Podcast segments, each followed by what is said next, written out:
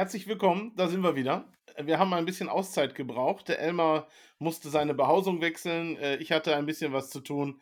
Deswegen ähm, einen kleinen Break gehabt mit unserem kleinen Elf-Infogruppen-Talk. Und äh, trotzdem, obwohl er ähm, umgezogen ist, hat er den Weg zu uns gefunden. Der Elmar ist natürlich auch wieder mit dabei. Hallo. Das klingt, als wenn ich von der Obdachlosigkeit bedroht gewesen wäre. ja, ich, ich, weiß ja nicht, was für Situationen da waren. Nein, nein, das war alles Aber, freiwillig und äh, ja. Okay, und natürlich viel, viel wichtiger, wir haben äh, wieder einen sehr interessanten Gast hier. Und zwar den Daniel, den ihr alle von der Footballerei oder sogar aus dem, ja, nicht der Bücherei, dem Buchladen kennt, weil der gute Mann äh, zu einem sehr interessanten NFL-Spieler ein Buch verfasst hat. Äh, herzlich willkommen, Daniel. Freut mich, sehr schön. Und äh, damit wir direkt anfangen, ähm, direkt die Frage, Daniel, ich glaube, das ist das Einfachste für die Leute, die dich nicht kennen sollten. Stell dich nochmal eben vor und was machst du so, auch neben dem Football?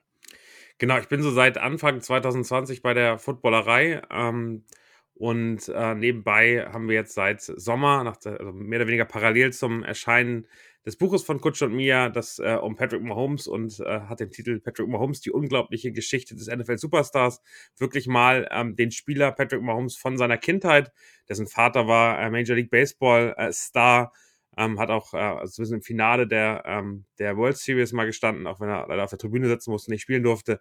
Äh, über seine Kindheit in Texas bis hin zu ähm, dem großen Draft und der Entscheidung, dann ähm, zu den zu den Kansas City Chiefs zu kommen. Wieso ist er das geworden, was er ist? Wieso hat er davor nicht wirklich ähm, für Aufsehen gesorgt im College, im Highschool? Hat nur ganz wenig Angebote. Also all das erfährt man im Buch und eben sehr viel Historie, NFL, AFL, äh, aber eben dann auch, wieso die Chiefs und wieso gerade Lama Hunt so eine große Rolle in der NFL hat. Also all darüber haben wir geschrieben, zusammen mit äh, Kutsche, auch in der Footballerei. Und äh, genau, das ist so ein bisschen der, der Football-Teil. Ähm, und dann habe ich noch einen ganz normalen Job als Head of Content, leite ein Team von 20 Leuten bei Sport5, einer der größten äh, Sportvermarktungsagenturen. Äh, und da machen wir eben auch ein bisschen was mit der NFL. Äh, zum Beispiel dieses NFL Flag Schulprogramm setzen wir seit 2019, äh, 2020 zusammen mit Max von Garnier, der arbeitet auch bei Sport5, jetzt früher bei Hamburg Blue Devils, früher Nationalspieler, selbst gespielt bei Rheinfeier ähm, und ähm, machen mit der NFL zusammen das Schulprogramm in über 150 Schulen. Das war auch nicht alles. Also wir vermarkten auch zum Beispiel die Chiefs in Deutschland, arbeiten mit denen eng zusammen. Also da geht es ein bisschen Leidenschaft und Arbeit zusammen machen, überlegen sehr, was wir machen. Da kommen in den nächsten Tagen, nächsten Wochen, glaube ich, auch neben dem Super Bowl äh, einige schöne Nachrichten. Also das wird ganz, ganz spannend. Aber ansonsten auch Fußball, auch Handball, alles Mögliche arbeiten wir mit Rechtehaltern, also Vereinen und Verbänden zusammen, aber eben auch mit Marken und aktivieren das. Also äh, sehr vielfältig mein, mein Alltag und sehr, sehr viel Sport. Ich wollte gerade sagen, du hast irgendwie gefühlt 24-7 Sport um dich. Also außer wenn du schläfst und nicht von Sport träumst. Äh. ja, meine Freundin ist auch schon, also hier in dem Raum darf das dann so aussehen wie hier im Hintergrund. Äh, überall anders äh, sind die Chiefs und äh, der Sport dann doch äh, sehr viel verbannter. Also meine Wohnung sieht nicht überall so aus wie hier im Hintergrund. Äh, ja, das ist bei mir auch schon, ich wurde auch in ein stilles Kämmerlein verbannt mit meinem ganzen Zeug, was ich da in den letzten Jahren gesammelt habe. Ähm, jetzt hast du schon so einige sehr, sehr interessante, also man könnte dich eigentlich schon zu jedem einzelnen Thema eigentlich hier in die Sendung einladen. Mach ruhig, alles gut. Äh, wir können ähm, gerne drüber reden. Wir haben ja Zeit. genau, wir haben Zeit, das ist der Vorteil von hier. Wir machen einfach so lange, wie wir brauchen. Und ähm, du hast aber direkt eins damit reingenommen, dass du halt eben sagtest, 2020 bist du Teil der Footballerei. Aber bist du grundsätzlich, wie bist du einmal zum Football als Thema gekommen? Und wie wird man Teil der Footballerei? Weil wahrscheinlich ist nicht so, dass du Kutschi irgendwo getroffen hast und der hat gesagt, oh, was nicht Bock, komm mal dabei. Doch, so, so, so war es in etwa. Äh, also das, das ist meine Football äh, ganz, ganz lange schon. Ich bin 2001 in den USA gewesen. Mich hat die Amerika immer fasziniert. Das erste Mal 97 in New York gewesen und da gab es eine riesige Parade und äh, das haben die New York Yankees die nach keine Ahnung, gefühlt 50 Jahren nach Babe Ruth zum ersten Mal die äh, World Series gewonnen hatten. Und mich hat das fasziniert, mit welcher Leidenschaft die, die Amerikaner Sport feiern und was, was für ein Riesending ist. Also das kann man sich als Hamburger, der vielleicht äh, auf Fußball aufgewachsen ist, mein Leben lang Fußball gespielt hat, bis dahin gar nicht vorstellen, wie US-Sport dann nochmal anders ist. Und da eben sehr viel Kontakt in dem Jahr ähm, in den USA, also 2001, 2002, 9-11 ist drei Tage passiert, nachdem ich in den USA war ähm, und dann eben sehr viel Sport mitbekommen. Also Ich fand äh, Footballspiele in der Highschool unfassbar faszinierend, weil ähm, eine ganz andere Studie, das ganze Dorf, der ganze Ort ähm, in der Nähe von Wichita in Kansas äh, war ich, ähm, ist da auf, auf den Beinen gewesen, aber auch Basketball und andere Sportarten. Und ähm, das war das erste Jahr von Tom Brady, also 2001, 2002, als der den Super Bowl gewonnen hat. Deshalb bin ich so ein bisschen bei den Patriots hängen geblieben und gesagt, Tom Brady ist schon, äh, ich bin jetzt kein glühender ähm, Tom Brady-Fan, äh, der da steht und sagt, Tom Brady über alles, aber ich finde es schon, dass dessen Karriere un unfassbar interessant ist. Ich durfte letztes Jahr äh, eine Frage in der Pressekonferenz stellen, das war irgendwie sehr, sehr schön und ein Selfie mit ihm machen. Ähm, und auf der anderen Seite eben die Chiefs und damals Tony Gonzalez als, als der Leuchtturmspieler dieser Mannschaft, den ich unfassbar finde. Also was für ein irre krasser Typ, der ähm, in einer Sportart, die so körperlich ist, die Leute so dominiert hat und ähm, damit bei den Chiefs hängen geblieben. Das war jahrelang eine sehr anstrengende Beziehung, ehrlicherweise, äh, bis dann, äh, bis dann irgendwann äh, äh Andy Reid kam und das dann einfach nochmal sehr aufgeglüht ist. Also Alex Smith, äh, was für, ein, was für eine geile Zeit. Dann kam Travis Kelsey dazu, dann kam Tyreek Hill dazu äh, und plötzlich haben die diesen, diesen jungen Mann ähm, aus Texas verpflichtet im Draft und das, das war dann schon so, ich dachte, krass, also da war ich schon voll drinne wieder und wirklich sehr intensiv dabei. Und ähm, dann bin ich über das NFL Flag Programm, also das ist passiert, dass die NFL uns als Sportvermarktungsagentur gefragt hat, wie können wir eigentlich das machen? Wie können wir eigentlich jetzt ein sinnvolles Schulprogramm aufstellen? Wir haben ganz viel Erfahrung in den USA, wir haben Erfahrung in Großbritannien gesammelt, aber euer Schulsystem ist doch ein bisschen anders. Und dann habe ich ähm, gesagt, ja, da sitze ich jetzt hier ähm, bei, bei Sport 5, was kann man machen? Und äh, habe äh, Max von Garnier bei den Blue Devils angerufen und gesagt, hey Max, wollen wir nicht mal uns drüber nachdenken? Der meinte, geil, Daniel, mein Traumjob, wie, natürlich machen wir das und haben uns hingesetzt und haben überlegt, wie kann so ein Schulprogramm aussehen. Ich ein bisschen, meine Freundin ist äh, Grundschullehrerin, ein bisschen Wissen aus dem Schulsystem, er eben mit sehr viel Wissen über ähm, Didaktik von Footballtraining, was kann man machen, wie kann das aussehen, kannte damals auch das NFL Europe Schulprogramm und äh, so bin ich dann sozusagen dazu gekommen und irgendwann meinte Max von Garnier, hey, wir fliegen, also wir sind dann ja das Schulprogramm gemacht und im ersten Team rüber in die USA geflogen, nach Orlando zum Pro Bowl und die durften da beim internationalen Flag-Turnier antreten. Und zwei Wochen vorher hat, hat Max zu mir gesagt, Daniel, wollen wir nicht mal in die Footballerei gehen, das vorstellen?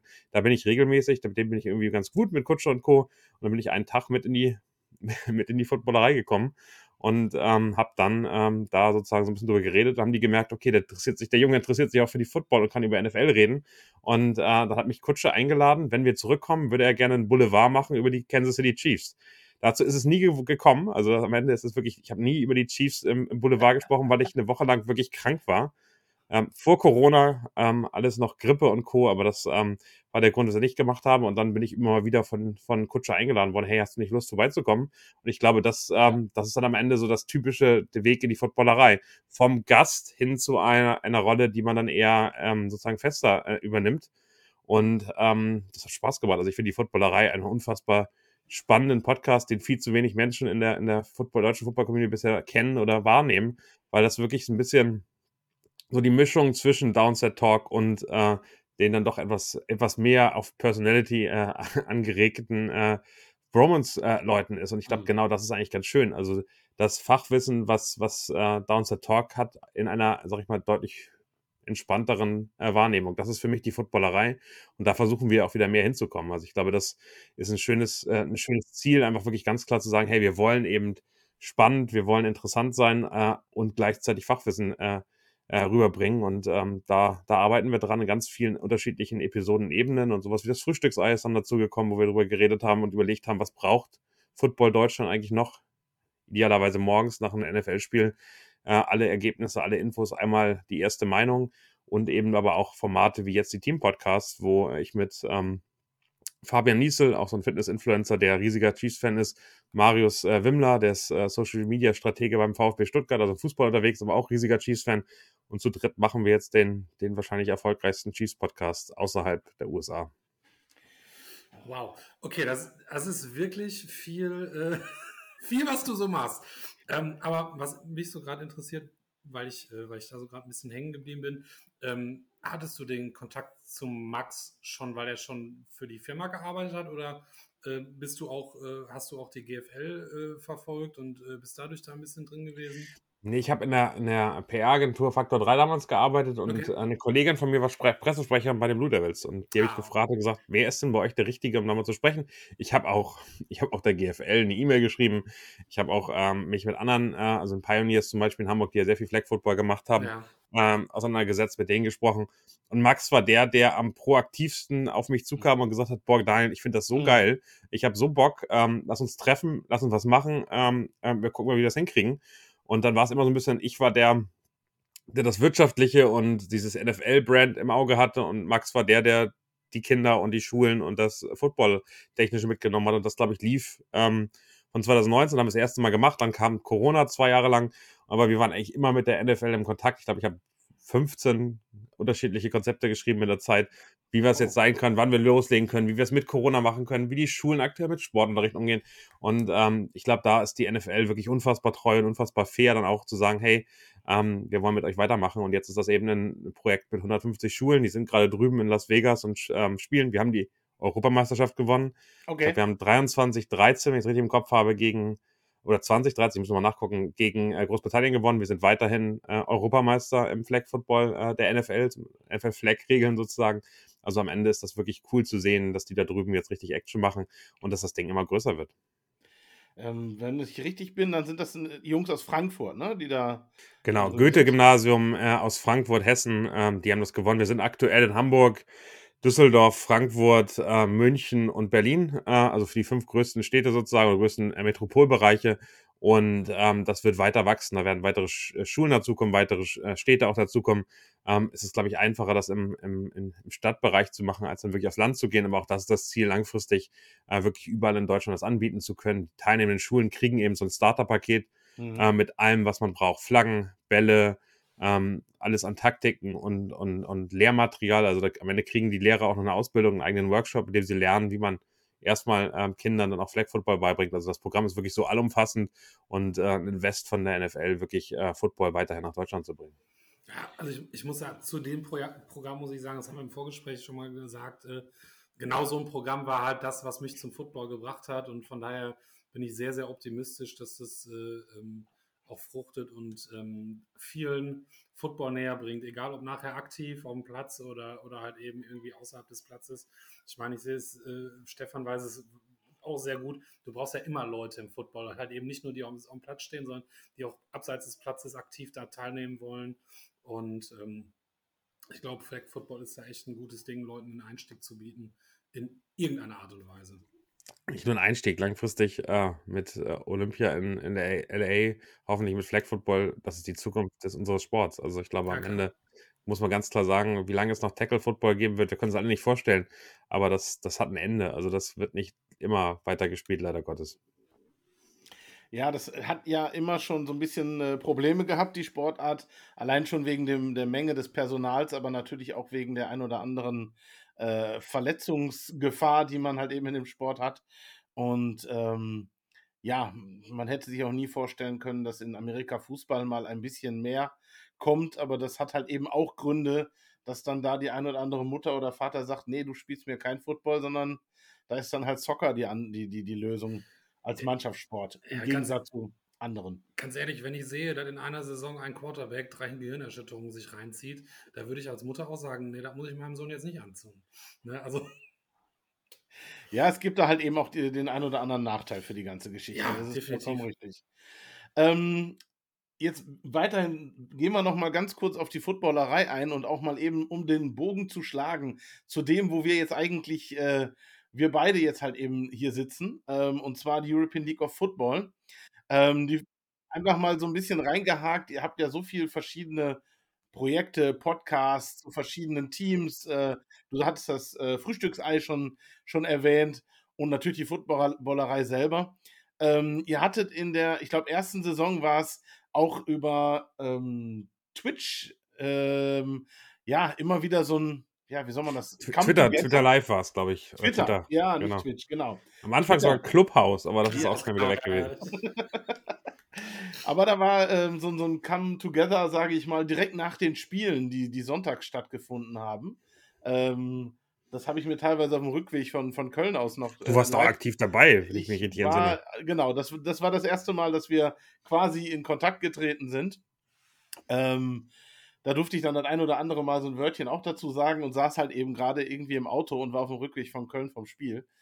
Ähm, einmal so, das war jetzt für mich das erste Mal, dass ich das so aktiv mit Zuhörern in dem Fall, weil es ja nur äh, ähm, als Podcast dann aufgenommen wurde auch, ähm, ja, so, dass es sowas gab. Also ich habe es vorher so noch nicht gehabt. Habt ihr so vielleicht vor, sowas wiederzumachen? War das überhaupt erfolgreich? Hat das sich irgendjemand angehört? Das haben, das haben sich gut Leute angehört. Ich glaube, es war, es geht so ein bisschen gegen unseren ähm, Anspruch an Audioqualität. Ich glaube, das ist ein bisschen das Problem, was du hast, dass du eben Leute dazu schaltest, ähm, dass du guckst, dass die Leute irgendwie damit mitreden, Fragen stellen und es wird dann lang, teilweise auch eben etwas langatmig. Es ähm, war wirklich ein relativ, relativ dirty äh, Format, in dem wir wirklich das gnadenlos, so wie wir das da gehört haben, auch hochgeladen haben.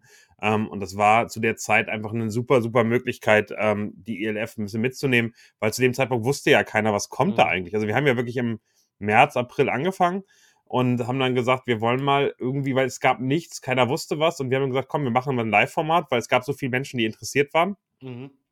Und wir laden uns Leute ein, die mit der ELF zu tun haben. Also bis, bis Patrick Asume waren, glaube ich, alle da, ähm, die, die drüber geredet haben, die GMs, teilweise Spieler, teilweise, teilweise Manager, die darüber geredet haben, was denn da kommt. Und es war einfach eine große, große Lücke da. Und ich glaube, das brauchst du jetzt nicht mehr. Also dieses darüber reden, was da passiert. Wir wissen alle, was da passiert. Aber die ELF hat in der Footballerei wirklich einen festen Platz. Also äh, ELF Game Time wird wiederkommen. Ich habe jetzt gerade am letzten Wochenende bei den AFC und NFC Championship Games äh, mit, äh, mit Silver Gomez, also Bastian Silver Gomez und Jan Weinreich gesprochen. Ich glaube, die werden das weitermachen, weiter Spieler einladen, also ein Format wirklich, um reinzugehen, mit Spielern zu reden. Wie, wie geht's denen? Wie war das? Was erwarten sie? Wie fühlt sich das gerade an? Und auf der anderen Seite werden wir ein Format haben, äh, das gibt's ja auch schon, ähm, ähm, dass, dass sich darum dreht, so ein bisschen diese andere Seite, eine weibliche Seite der ähm, Social Media Betreuer von verschiedenen ja. Teams zu zeigen und da einfach mal eine andere Sichtweise drauf hinzukriegen, weil ich glaube, die ELF ist auch auf der einen Seite für Frauen interessant, auf der anderen Seite eben deutlich mehr als nur dieses Spielerische, sondern da passiert ja auch ganz viel drumherum und an Action und ähm, da mal mitzufahren im Bus und zu wissen, was, was passiert da eigentlich.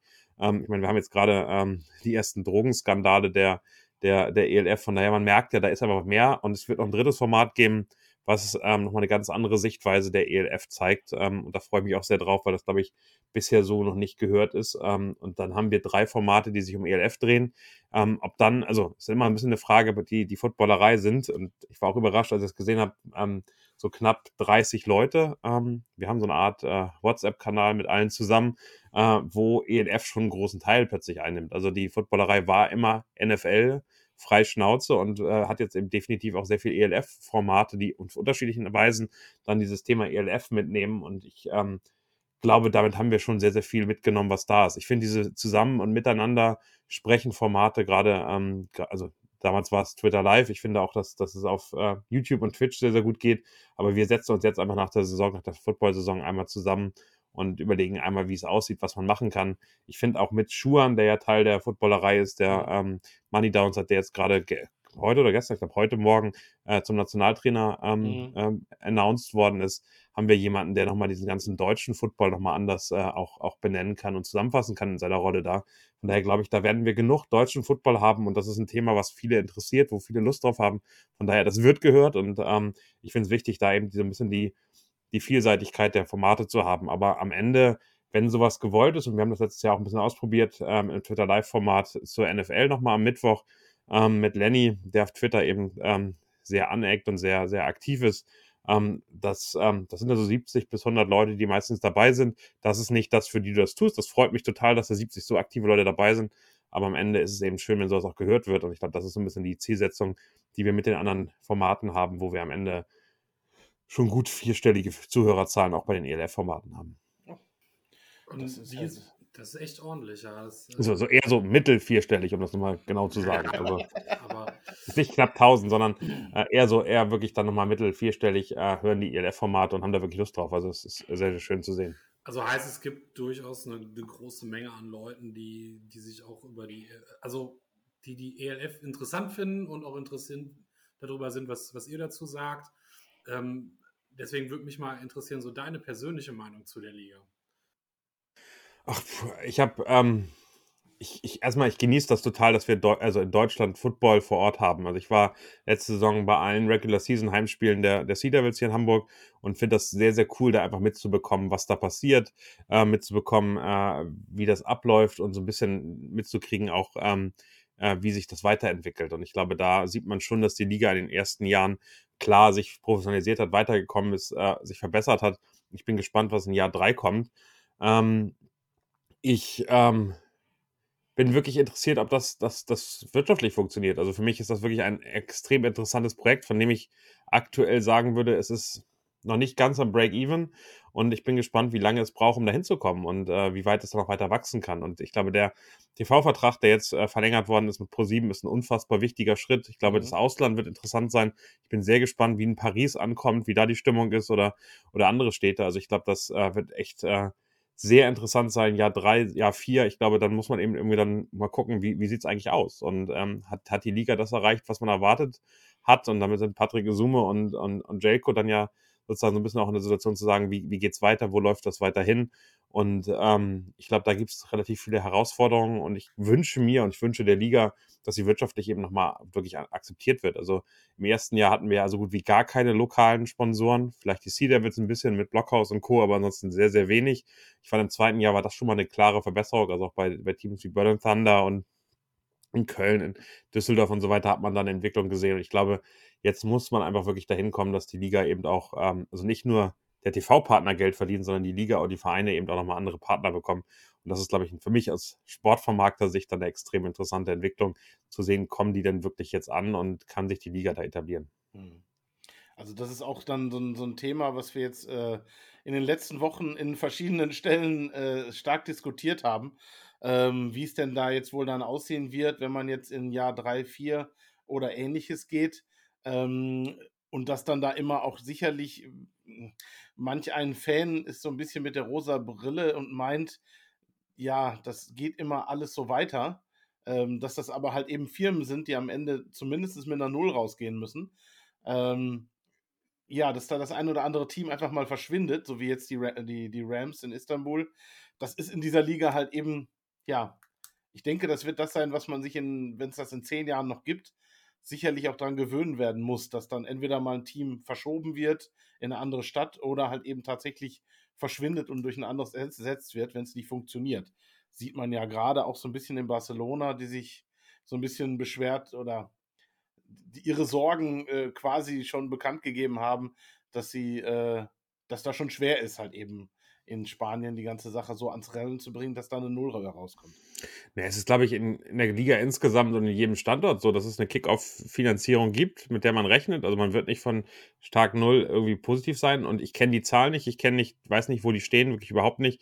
Aber man muss eben nach drei oder vier oder fünf Jahren sagen, so, jetzt haben wir hier eine, eine, eine Schwelle erreicht und ähm, da muss man, glaube ich, ganz genau hingucken und, und, und sagen, wie, wie geht es der Liga, wie gesund ist die Liga oder eben eine weitere Investitions- äh, Runde zu haben und zu gucken, wo läuft das hin und wie schafft man es, bis wann schafft man es noch größer zu werden. Ich glaube, die ELF ist inhaltlich auf einem sensationellen Weg. Ähm, ich glaube, dass sie aber finanziell äh, auch Herausforderungen hat. Und da bin ich sehr gespannt, in welche Richtung das geht und, und wo das hinläuft. Und ich glaube, auf der einen Seite ist das ähm, dass der AVD jetzt kooperationsbereit ist und dass man da auch zusammenarbeiten kann, tut beiden liegen gut und ist, glaube ich, für beide äh, sehr, sehr wichtig. Und auf der anderen Seite muss man ganz klar sagen, ähm, ist auch diese Internationalisierung, glaube ich, extrem wichtig für die Liga. Also einen französischen Markt mitzunehmen, den spanischen Markt mitzunehmen, den italienischen Markt mitzunehmen, ähm, wo man einfach überall auch TV-Verträge am Ende haben kann, Präsenz haben kann, neue Reichweiten haben kann. Also das nächste keine Ahnung, wie viel der Team in Deutschland dann so haben, bringt die, bringt die, bringt die, die Liga an sich ja nicht wirklich weiter. Und ich glaube, mhm. das ist ein ganz, ganz entscheidender Schritt, den wir natürlich aus Deutschland immer nicht so richtig sehen. Und ähm, nur weil da ein Stadion voll ist, und ich glaube auch schon allein diese Stadionsuche und äh, die richtigen Größen, also in Hamburg haben wir ein riesiges Problem, weil es eigentlich kein, kein perfektes Stadion dafür gibt. Also eigentlich bräuchte man so irgendwas zwischen, zwischen 10.000 und 15.000 wahrscheinlich, wo man super gefüllen kann. Wir haben, wir haben die hohe Luft mit ähm, viereinhalb und wir haben danach im Prinzip das Millantor-Stadion, äh, was wirklich erreichbar ist mit, mit über 25.000 ähm, und da ist ein riesiger Gap zwischen und ähm, das Stadion, die Stadion fehlen einfach in vielen weil es gibt ja eigentlich sonst keine großen Teamsportarten, außer vielleicht Leichtathletik dann nochmal, die, die wirklich Zuschauer anziehen in der Größenordnung. Das sind Hallen. Und ähm, das ist ein riesiges Problem für Football und da müssen wir gucken, wie sich die weiterentwickeln. Und das, ähm, die Situation wie bei Rheinfeier zum Beispiel ähm, ist eben ungewöhnlich und ähm, sehr glücklich. Ich und sagen, ich glaube, das war einfach, einfach Glück, dass es in unmittelbarer Nähe ein Stadion gibt, was eine entsprechende Größe hat. Ne? So, und ähm, das hast du halt nicht überall. Und einen unfassbaren Einzugsbereich. Also es ist ja, ja einfach ja, total hast, gut. Ja, Duisburg ist halt super, weil du das Ruhrgebiet hast, du hast das Rheinland, ne? Und äh, es liegt einfach bombastisch, äh, was das angeht. Ne? Und ähm, dann gibt es ja auch noch eine Biermarke aus Duisburg, die dann direkt äh, auch Partner wurde. Ähm, und äh, ich glaube, damit ziehst du dann alles. Darüber können wir offen hier reden. Die Footballerei wird von König Pilsener gesponsert. Ich bin sehr, sehr glücklich über König Pilsener. Äh, Habe im Hintergrund auch äh, äh, was stehen. Von daher, äh, Köpi ist, ist ein super Partner da auf jeden Fall. Ja, und die haben sich ja natürlich dann dadurch, dass sie sich da bei Rheinfeier reingehangen haben, natürlich auch ähm, ja, schon die ersten Werbespots gemacht haben und so. Es ist, ist, äh, aber ich habe die nie mit Football assoziiert. So, ne? Äh, aber durch die Footballerei doch die letzten Jahre bis schon. Bis die dann, bis die dann, genau, bis, äh, bis dann äh, Footballerei, aber ich werde nie. Aber es ist schön, da gibt es da gibt's eine Hintergrundgeschichte, die ganz, ganz okay. schön ist. Ich war nicht bei der Footballerei, aber ich war dabei sozusagen. Es gab in der, in der Köpi Arena in ähm, Oberhausen, Oberhausen ja. ähm, gibt es, gab es damals ein ähm, so ein Football-Event, wo ja. äh, aus, den, aus den USA Coaches ja. rüberkamen. Ich, ich, ich weiß den Namen nicht mehr genau. Ja, Vielleicht waren Spieler waren das. Genau, das, das waren Ex-Spieler, die sozusagen immer, keine Ahnung, international rumlaufen und solche Camps machen. Ja, genau. Da war mein Sohn auch in, in Oberhausen. Genau, ich war da vor Ort ähm, von, von Sport 5, damals hieß es noch Lager der Sports, um mal anzugucken, was die da machen, weil wir eben überlegt haben, NFL und äh, Grassroots. Und ich war da vor Ort, habe mir das angeguckt und war sehr fasziniert von der Qualität. Da waren wirklich ein paar glaube, Jan Stecker war zum Beispiel auch da. Ähm, Roman Motzkos war da und die haben ein bisschen auch ähm, am Ende so ein Fanclub-Treffen noch gehabt am Abend. Auch auf dem war ich. Ähm, und äh, auf dem war aber auch irgendeiner der Footballerei. Und da ist der Kontakt mit Köpi zum ersten Mal zustande gekommen. Also ich glaube, wir sind eher zufällig reingerutscht durch diese, durch diese Veranstaltung in ihrer Arena und äh, sind damit zum ersten Mal in Kontakt gekommen und haben dann gesagt, boah, wollen wir weitermachen? Finden wir richtig cool. Und mhm. die Footballerei war dann die Plattform, mit der sie es machen konnten. Und ich glaube, jetzt ist Köpi also wenn es ein Bier gibt, was ich irgendwie mit Football verbinde, ist es Köpi. Das ist äh, jetzt schon der Fall. Muss man was, früher für mich nicht. Die Arena ist übrigens nicht mehr eine Köpi-Arena. okay. Und, äh, und das Eisstadion in Krefeld auch nicht mehr. Ich, die haben, ich weiß gar nicht, ob die überhaupt noch irgendein Stadion haben. Dafür können sie das Geld jetzt in die Foot, ins Football reinstecken. Und ja. äh, ich fand auch, auch wenn ich leider nicht nach München fahren konnte, NFL-Spiel, ähm, weil das mit den Karten einfach nicht so funktioniert hat. Stefan, das ist, dass du das ja. nochmal auspackst. Das ist was anderes, aber ich fand die Aktion von euch, ihr habt euch da doch irgendwo auf dem Parkplatz. Das äh, einzige Tailgating ähm, der beim NFL-Spiel in Deutschland war zwei Stationen, Bahnstationen vor der, ähm, vor der Arena, vor der Allianz Arena, haben wir uns äh, hingestellt. Und so wie es, also ich war davor war davor in den USA im Arrowhead im, in Dallas und da stellen die sich hin, Auto hin, Kofferraum auf und dann wird gegrillt und getrunken. Bei uns gab's Köpi. Und ich sag dir, also ich bin, ich bin da nicht hingekommen, weil ich noch im NFL-Shop stand und sagte, hey, eine Stunde geht das auf jeden Fall. Und äh, als ich dann da hinlaufen wollte, habe dann anderthalb Stunden im, im NFL-Shop gestanden, um meine, meine Sachen zu kriegen. Ähm, aber dann kam schon die Nachricht, ja, alles Bier weg. Also es war am Ende ich, glaub ich, also die erfolgreichste Aktion, die wir in der Footballerei jemals gemacht haben. Die Leute sind alle vorher ausgestiegen, kamen hin und sagten, hey, hier, geil, Freibier für uns von Köpi, fanden die sensationell. Also ja. das äh, wirklich sehr positiv. Ja, die Bilder hatte ich, hatte ich gesehen, da habe ich auch gedacht, das ist eine coole Idee. Äh, so simpel im Grunde und äh, trotzdem Aufmerksamkeit und wenn es dann so einen Anklang findet. Ist es nächstes, ja Mal, nächstes Mal nehmen wir den kleinen LKW mit, dann, damit auch alles weggeht. Alle was bekommen. Ja, das ist dann nur noch die Frage, ob in, Frünchen, äh, in München oder Frankfurt halt, aber also ich, ich, glaube, ich, ich, glaube, mit Frankfurt können wir alle rechnen. Äh, ist die Frage, ob beide Spiele in Frankfurt stattfinden oder eins in München. Das ist, glaube ich, die große Frage. Kleiner ja. Hinweis, das ist unbezahlte Werbung. Also wir kriegen nichts von Köpi. Was du ist egal. so. ähm, aber wenn wir wieder bei der NFL gelandet sind, ähm, du hast es ja gerade schon erzählt, ähm, du hast mit äh, Kutsche, sagtest du, das Buch über Patrick Mahomes geschrieben und ähm, wie der Weg von dem jungen Mann zum NFL-Spieler war, etc. Ähm, sicherlich haben wir jetzt erfahren, du hast äh, relativ viel mit Football zu tun und beschäftigst dich da viel mit. Aber ein Buch schreiben ist ja doch nochmal wieder äh, eigentlich ein bisschen was anderes und ein bisschen aufwendiger. Wie lange hast du. Ein bisschen aufwendiger, schön. Ja, ja, ja, also das ist, also ich, wenn ich das so mitbekomme und das mal verfolgt habe, wie oft dann sowas wieder umgeschrieben oder welche Sachen sollen rein und fliegen wieder raus? Wie lange habt ihr denn daran gearbeitet und, und hattest du die Idee, hatte Kutsche die Idee oder hat jemand gesagt, ihr müsst das unbedingt machen? nee, nee ich, ich hatte die Idee schon und zwar nach, dem, ähm, nach der Super Bowl-Niederlage gegen die Buccaneers war für mich so klar, okay, die, die Chiefs werden mit Patrick Mahomes, mit dessen Qualität die nächsten acht, neun, zehn Jahre in der NFL erfolgreich sein. Und es macht total Sinn, dass man einfach ähm, das Thema mitnimmt. Und ich bin Chiefs-Fan, weil ich eben ein Jahr in, in Kansas war, weil ich die Nähe da hatte mhm. und habe gesagt, und ich wusste, Kutscher hat schon immer ein Buch geschrieben und wir haben uns in, in Hamburg-Wandsbek beim Italiener getroffen und habe gesagt, du Kutscher, eigentlich habe ich Bock, ein Buch zu schreiben über die Chiefs, äh, weil die eben so erfolgreich sein werden und dann eben Patrick Mahomes als Hauptfigur. Und dann haben wir ein bisschen darüber geredet, wie kann das Buch aussehen. Äh, ich habe einen, ähm, er hat eben einen Literaturagenten, äh, mit dem er dann sozusagen Konzepte, Exposés nimmt und den Verlagen vorschlägt. Und ich habe dann ein Exposé geschrieben aus meiner Marketingzeit, sehr professionellen PowerPoint. Das sah sehr schön aus äh, und, und war auf den Punkt. Äh, schon direkt mit drinne, wen kennen wir alles, wer ist im Rahmen der Footballerei irgendwie aktivierbar und, und so weiter. Und das haben wir ähm, mehreren Verlagen geschickt und ähm, der Edelverlag, also da, wo auch Björn Werner und äh, Patrick Gesume äh, veröffentlicht haben, hat gesagt, hey, finden wir super interessant, wenn das bei uns in den Plan reinpasst, machen wir das. Und dann, also ich habe das erste Mal mich mit dem Edelverlag und Stefan äh, getroffen auf dem Spobis Anfang September, glaube ich. Ähm, und da hat er gesagt, findet er spannend, er, er nimmt das mal mit und er meldet sich, hat sich dann irgendwann im November gemeldet und gesagt, ja, können wir uns vorstellen. Und im Dezember haben wir einen Vertrag unterschrieben. Also das ist so ein Monat noch ähm, ähm, Vertragsdiskussion, was kommt da rein, was bekommen wir, das war gar nicht die große Geschichte, aber eher so ein bisschen so die ganzen Klauseln drumherum, wo unser, unser Agent dann äh, mit dem Verlag äh, verhandelt hat. Und dann äh, stand das im Dezember fest und war dann die Abgabe Ende Mai. Und dann oh. machst du Vorbereitung und dann liest du dich ein und dann hast du noch eine Football-Saison, die auch noch läuft. Und, ähm, und ab Februar habe ich, glaube ich, intensiv geschrieben und ähm, habe dann wirklich, also ähm, ich bin glücklich, dass ich dieses, dieses Frühjahr kein, kein Buch schreiben muss nach der Football-Saison, weil du dann einfach jeden Feierabend, jeden, jedes Wochenende und äh, ich habe mal zweimal noch eine Woche Urlaub genommen.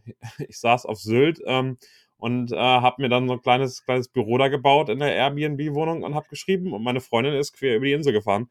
Also am Ende ist das dann einmal Commitment für eine bestimmte Zeit. Alleine hätte ich das, glaube ich, in gar keinem Fall geschafft. Aber wir haben uns das aufgeteilt. Ich habe die Mahomes-Themen äh, gemacht. Er hat eher so ein bisschen Kansas City und Historie gemacht. Und ähm, ja, das, äh, das ist dann am Ende sehr, sehr schön dabei rausgekommen. Ich bin, also es ist immer wieder witzig, so ich lese da mal immer wieder rein und ich bin immer noch total happy mit der Qualität des Buches. Ähm, und ähm, naja, dass er jetzt so ein bisschen erfolgreich ist dabei, ist, ist eine andere Geschichte. Dann für diejenigen, die jetzt da äh, Bock drauf bekommen haben, ich weiß, du hast das Griff. Zeig das doch mal eben. Das ist ja, das Buch, äh, genau. Das ist, äh, ne, den guten Mann, der da drauf ist, den kennt man ja nun mal und den sieht man jetzt äh, immer noch. Ähm, auch nächste Woche wieder oder nächsten Sonntag von, von heute an. Und ähm, ja, also ich hätte jetzt ganz ehrlich gedacht, dass das einen längeren Zeitraum gebraucht hat, aber wenn du natürlich sagst, du hast dann da ein, zwei, drei Monate, also Vollgas äh, quasi geschrieben, okay, das ist natürlich dann auch mal eben eine Aufgabe. Also, dass man dann vielleicht mal kurzzeitig keine Lust mehr auf Football hat, kann ich mir verstehen.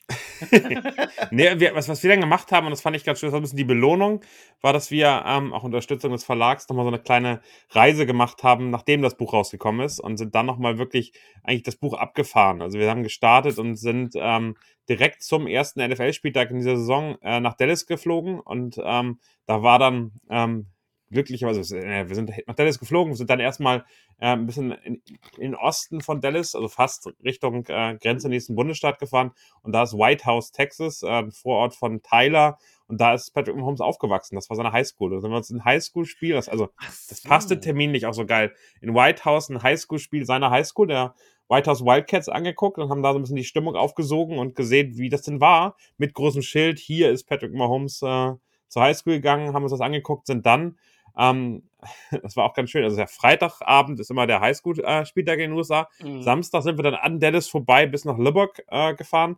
Da war bei der ähm, bei Texas Tech, bei den ähm, ähm, Red Raiders, das war sein College, haben uns da ein Spiel angeguckt. Sensationell mit Overtime und äh, völliger Jubel. Die, die Fans sind aufs Spielfeld gelaufen, also habe ich auch nicht erlebt in der Art und Weise. Unfassbare Stimmung, richtig, richtig gut. Ähm, und sind von da aus dann zurück nach Dallas, haben dann den ersten NFL-Spieltag am Sonntagabend noch mitgenommen. Ähm, war ein ganz nettes Spiel. Also ähm, Dallas Cowboys gegen Buccaneers, äh, haben Tom Brady noch eine Frage stellen können. Schon wieder die Buccaneers. Selfie mit ihm gemacht. Das war, das war nett, das war völlig in Ordnung. Und sind von da aus dann, ich war ja ein Jahr in Wichita hochgefahren, bis nach äh, Kansas City in meiner alten Highschool noch vorbeigefahren. Ich habe meinem alten äh, Tennistrainer äh, damals noch, ähm, noch ein Buch in die Hand gedrückt von uns, das war ganz schön und sind weitergefahren bis nach äh, Kansas City und haben dann, das erste ähm, Heimspiel der, der Chiefs, ähm, Thursday Night Football gegen die Chargers. Geiles Spiel mit einer äh, spielentscheidenden Rookie-Interception von Jalen Watson. Haben uns das angeguckt äh, und haben die Stimmung im, im Arrowhead nochmal wahrgenommen. Da war ich schon mal, aber das ist auch schon lange, lange her. Stefan, ich habe vorhin deinen Blick gesehen, als er das erste Mal die Buccaneers erwähnt hast. Hast du geguckt, ob du irgendwas von den Buccaneers da rumsteht? Also ich habe es genau gesehen. Ja, ich weiß, aber da steht jetzt gerade was vor, mein Mini-Helm und so. Aber ähm, ich habe dann tatsächlich Ähnliches. Ich habe auch, also den, den Tom Brady, wie dann auf einmal diese, dieses ähm, Gerücht aufkam oder ja, die ersten Berichte, da, die, der will eventuell zu den Buccaneers rübergehen, was dann wieder so ein bisschen mein Team schon immer gewesen ist. Ähm, ja, da habe ich auch gedacht, das kann jetzt irgendwo alles nicht so wahr sein. Äh, in dem Jahr habe ich aus, äh, aus, äh, dem, aus dem Stadion, äh, wie heißt es, Gillette Stadium, war es oder ist. Ähm, also Patriots, nicht Buccaneers. Patriots, ja, ja, von den Patriots habe ich noch einen Popcorn-Eimer mitbekommen, äh, be gebracht von, von jemandem, der da war und sich dann ein Spiel angeguckt hat. Und das war dann am Ende äh, ein, das letzte Spiel von äh, Tom Brady für die Patriots. Und ja, dann war es halt eben ein Jahr später. weißt du, was das letzte Play von ihm war ähm, auf dem Feld für die Patriots? Ach doch, sicher, das war, ähm, ähm, das war doch der, der, der, der, der, der Fumble, oder nicht? Das war der Interception. Oder Interception, ja, ja, okay. Aber das letzte Play der, der ja. bei den Patriots war leider Gottes eine Interception, ja. Ja, aber trotzdem ist es äh, natürlich, wie schon gesagt, auch natürlich eine ziemliche Figur äh, für diese Liga und für den Sport an sich. Und ähm, was ähnliches, zumindest was das Können angeht, äh, wäre auch natürlich der gute Mahomes dann eventuell auch einer, der sowas mal ja, in diese Richtung gehen könnte. So lange zu spielen, das muss man erstmal irgendwie hinkriegen. Das finde ich schon äh, sehr beeindruckend, egal wie man ihn mag oder nicht, dass der da äh, das ist die vom Erfolg her die Lichtgestalt äh, des Footballs und völlig zu Recht der Goat. Äh, und natürlich kam Mahomes, also Mahomes ist für mich ähm, spielerisch der beste Spieler, der jeder der NFL gespielt hat. Das ist schwer zu sagen, weil es einfach so unterschiedliche Spielweisen gab. Also Dan Marino war auf, war auf einer ähnlichen Ebene von der Leistungsfähigkeit. Und Peyton Manning am Anfang war unglaublich gut. Und Aaron Rodgers war in den ersten Jahren unfassbar gut. Aber ich glaube, ein, ein Mahomes passend zu der Ära, die wir gerade haben, äh, sehr passintensiv, sehr, äh, sehr mobil, sehr stark in der Lage, eben äh, damit umzugehen, äh, ist wahrscheinlich der beste Spieler, den wir so in der Art und Weise in der NFL jemals gesehen haben. Das bedeutet aber nicht, dass er so erfolgreich wird wie, wie Tom Brady. Also am Ende die sieben Titel, die der hat, ähm, sind unfassbar weit weg. Mhm. Und ähm, ich glaube, wir haben seit den Patriots auch dann keine Dynasty in der Art und Weise bisher gesehen. Und da sind die Chiefs auch nochmal weit weg von. Also für mich Dynasty ab drei Titel in zehn Jahren. Das ist für mich eine, eine Dynasty in, den, in, der NFL. Da gibt es einige von, aber ähm, das äh, ist aktuell für viele Teams weit weg. Wie, wie, sehr hast du mitgelitten, als dem da die Spieler auf den Knöchel gefallen sind? Also ich habe es in der Wiederholung gesehen, habe so, oh, der kommt nicht wieder heute. Das war. Ich habe mich ziemlich aufgeregt, weil ich glaube, dass du, äh, also es sind ja alles Profisportler, die wissen ziemlich ja. genau, was sie machen. Und ich finde diese insgesamt, und da sprechen sie seit heute ja auch drüber, äh, dass sie in der Offseason überlegen, diese Tackles nochmal zu verändern. Mhm. Aber dieses sich an den Körper rein und dann gehst du mit dem Knie vor. Und das, also ich habe mich ziemlich drüber aufgeregt, weil das für mich ähm, also keine vorsätzliche Verletzung war. Aber ich glaube, billigend in Kauf genommen, dass er ihn verletzt. Der geht mit dem Knie nach vorne da rein. Und ähm, das ist am Ende äh, bei der Qualität an Sportler, die sie sind, immer ein Risiko, was sie eingehen. Und äh, ehrlicherweise sowohl die Jaguars als auch die Bengals äh, am Ende wussten auch, wenn sie Mahomes nicht gestoppt kriegen, wird es schwer, das Spiel zu gewinnen. Und ähm, das, äh, das verändert dann schon was. Und ich glaube, ähm, da muss man, also es hat, ich habe mich hab wie ein Rohrspatz gemeckert und rumgeschrien und habe mich äh, geärgert, aber äh, also am Ende ist das die einzige Chance für ein Team wie die Jaguars, die Chiefs zu schlagen, ist Mahomes aus dem Spiel zu nehmen. Und äh, mhm. dass dann, da gerade Chad Henney noch mal, mal schön über 98 Yards, natürlich mit großer Hilfe seiner Runningbacks, über das äh, Feld geht und über, ohne Mahomes auch äh, sieben Punkte machen, das war dann äh, eine schöne, schöne Geschichte. Am Ende, ähm, ist die Storyline natürlich noch viel, viel krasser, als wenn er jetzt einfach durchgegangen wäre, gesund gewesen wäre, drei Spiele gewonnen hätte, Super Bowl gemacht hätte. Dann hätte er gesagt, ja, komm, gut, äh, das Team krass und hier und da. Jetzt ist das wirklich so eine ganz andere Storyline, die der NFL gut tut, die Mahomes gut tut und die natürlich so ein bisschen äh, Michael Jordan Flu-Game-Gefühl äh, äh, erzeugt. Ähm, das wäre schon sehr beeindruckend. Aber auch das ist typisch NFL, finde ich. Ja, dann kommen wir mal zum Super Bowl, oder? Ja, ich würde noch vorher, weil den würde ich gerne abschließend nehmen. Okay. Ähm, ich würde gerne noch mal einmal wieder zurück zu, zur ELF kommen, ähm, weil du hast ja von, von Stimmung und, und Ähnlichem gesprochen, was da ähm, in, in Amerika an der Highschool und Ähnlichem. Äh, leider kriege ich das auch immer nur von Fremden erzählt und so, dass das schon was Besonderes ist, da freitags abends, wenn die halbe Stadt dann da auf einmal im Stadion sitzt und, und, und die Highschool-Spieler da anfeuert. Oder am College natürlich äh, wo dann halt eben unglaubliche äh, Massen an Spielern da im Sta äh, an, an, Fans ins, ins Stadion gehen und natürlich die zukünftigen Stars da auflaufen. Ähm, meinst du rein auch vom, vom, vom ja, emotionalen her, von der Bindung zum Sport, dass sowas in Europa auch möglich ist? Also mal die, das NFL-Spiel in München mal weggelassen, weil das hat ja tatsächlich das ein oder andere auch äh, in Amerika äh, beeindruckend hinterlassen. Aber so Country so Roads, ja, wenn die, wenn die wüssten, dass das äh, bei uns die Hermes Hausband spielt, ja. dann wären die auch nicht so glücklich drüber gewesen. Aber ja. Ja, aber German Tradition oder was hatten sie da jetzt gesagt da in, in, in Tampa Bay? Ähm, aber grundsätzlich meinst du, sowas wäre in, du sagtest, du bist in Hamburg gewesen bei den elf Spielen von den Sea Devils. Ähm, meinst du, wenn dann mal so ein Stadion mit 10.000, 15.000 Leuten voll ist, dass da auch Ähnliches entstehen kann, dass da ähm, solche Stimmung, solches, ja, das Tailgaten vorher und so ein Kram, dass sich da vielleicht eigene Sachen entwickeln? Ja, also auf jeden Fall. Ich glaube, es hat sich ja schon entwickelt. Also wenn man sich anguckt, was in Frankfurt abgeht oder was äh, in Duisburg bei Rheinfeier abgeht oder was auch bei den bei den Teams in, äh, in Österreich abgeht, dann ist das gar nicht weit weg. In Hamburg haben wir die Situation, dass das Stadion einfach maximal unglücklich ist. Also nur äh, knapp viereinhalbtausend Zuschauer maximal rein, plus eine, eine, eine situative Lage, äh, wo du auf beiden Seiten, äh, wenn du ein Krankenhaus hast oder Straße direkt, ohne die Möglichkeit wirklich dich zu treffen. Aber ich finde zum Beispiel, was Berlin Thunder macht ähm, in ihrem und vor dem Stadion, finde ich sensationell gut. Also da äh, ist einfach unfassbar viel passiert. Die Diana Hoge hat da mit zusammen mit Björn Werner aus dem ersten Jahr, wo sag mal, das Stadion immer sehr leer war, die Stimmung so mittelmäßig war und irgendwie nicht so richtig viel wahrgenommen worden ist in der, in der großen Metropole Berlin, ist da wirklich sehr viel mehr Stimmung passiert. Und wenn dann der sportliche Erfolg dazu kommt, dann kann da, glaube ich, gut auch was entstehen und dann passiert da was. Ähm, ich glaube, man darf immer nicht alles kopieren und alles einfach so übernehmen und sagen, hey, wir wollen jetzt Tailgating haben. Mhm. Ich fand die, die Powerpartys der, ähm, da weiß ich eben, dass auch viele da Bock hatten, die gar nicht so stark Football-affin sind, dass am ey dabei sein, richtig Party, richtig Spaß und das bringt, ist cool und man gibt, kriegt Gutes zu essen und so weiter. Ich glaube, das muss ein bisschen das Ziel sein. Also zu sagen, jede Stadt, jedes Team braucht da auch seine eigene Tradition. Und dass die Stimmung beim Football nicht so ist wie in den USA, weil nicht so alle so hundertprozentig dann genau wissen, was da gerade passiert. Und ich meine, in Hamburg, glaube ich, mal irgendwann Muff Punt und dann habe ich auch immer, glaube ich, zehn Leuten erklären müssen, was ein Muff Punt ist und was das bedeutet und wie das dann aussieht. Das gehört aber dazu, das ist ja völlig in Ordnung. Das ist ja gar kein Vorwurf, sondern die haben Bock das eher anzugucken. Und ich finde, da entsteht ganz, ganz viel und ganz, ganz, ganz schöne Sachen. Ähm, dass es die Amerikaner natürlich in der Highschool schon unfassbar tief da drin sind und sich unglaublich mit dem Thema beschäftigen und das auch also so, so eine Art äh, Treffpunkt für ganze, ganze Orte ist. Ich glaube, das darf man eben, also da sind die viel, viel weiter. Das ist aber auch nicht schlimm. Also ich finde das völlig in Ordnung, aber ich, ich mag die Stimmung, ähm, die wir auch bei deutschen Spielen haben. Und ich finde das schön, wenn sie den Schritt hinkriegen von dem, äh, und ich habe GFL 2 und GFL 1 Spiele in Hamburg gesehen, wo es wirklich eher so ein, so ein Gefühl von äh, Amateurfußball ist und äh, es gibt eine Brat, äh, Bratwurststand und da gibt es selbstgemachten Kuchen von irgendwelchen äh, Müttern oder Frauen der Spieler.